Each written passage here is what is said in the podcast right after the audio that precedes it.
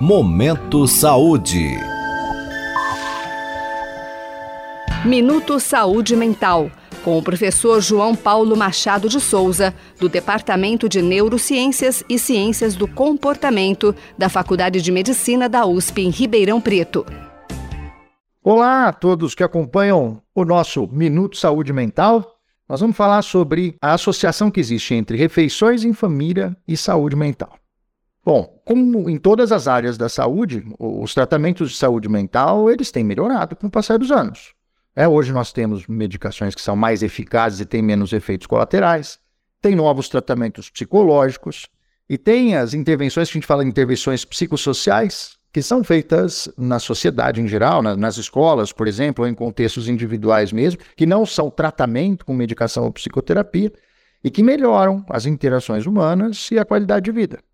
Mas, infelizmente, no entanto, os profissionais de saúde ainda concordam que não existe cura para os transtornos mentais. Ao invés de cura, os profissionais preferem, costumam usar o termo remissão, que significa que os sintomas de um certo transtorno, que foi bem tratado, não estão mais fortes o suficiente para perturbar gravemente o funcionamento da pessoa no dia a dia.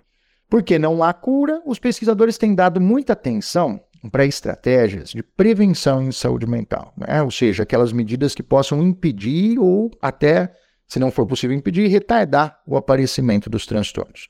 Dentro dessa linha de pensamento de prevenção, um dado interessante é que, como eu disse no começo, pouca gente, inclusive profissionais de saúde, parece conhecer, é o papel das refeições em família no fortalecimento da saúde mental.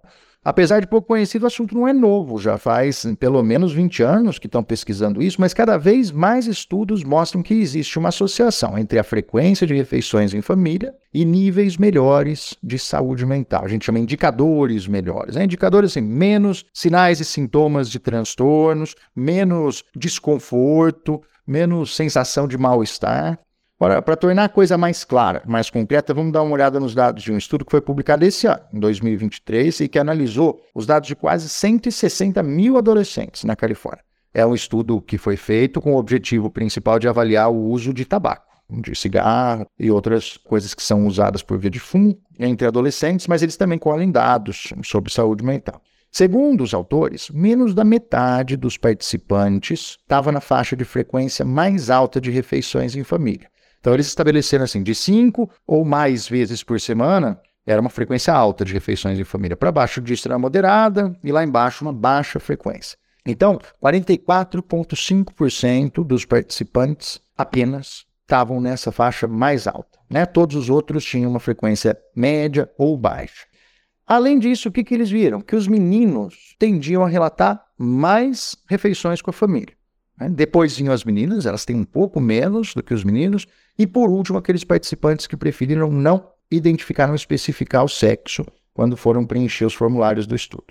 Agora, o dado mais importante de todos era que os adolescentes que tinham menos refeições em família tinham pior saúde mental e maior risco de uso de substâncias, álcool e drogas. Tá? Uma revisão mais antiga, que foi publicada 10 anos atrás, em 2013, examinou vários estudos, é isso que uma revisão bibliográfica faz, ela pega vários estudos realizados numa área e viu que a maioria deles encontrou associações entre a frequência de refeições familiares e a frequência com que crianças e adolescentes se envolvem em comportamentos de risco, como o uso de álcool e outras drogas, e a ocorrência de comportamentos violentos, problemas de saúde mental e transtornos alimentares.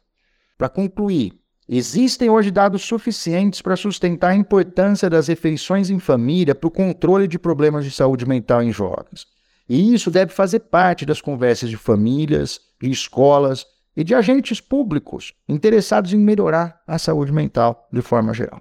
E boa saúde mental. Até a nossa próxima edição. Você pode participar deste boletim enviando suas dúvidas ou sugestões para o e-mail ouvinte@usp.br.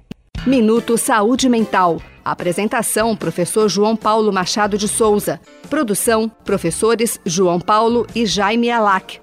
Apoio: Instituto Nacional de Ciência e Tecnologia em Medicina Translacional. Uma iniciativa CNPq-FAPESP. Momento Saúde.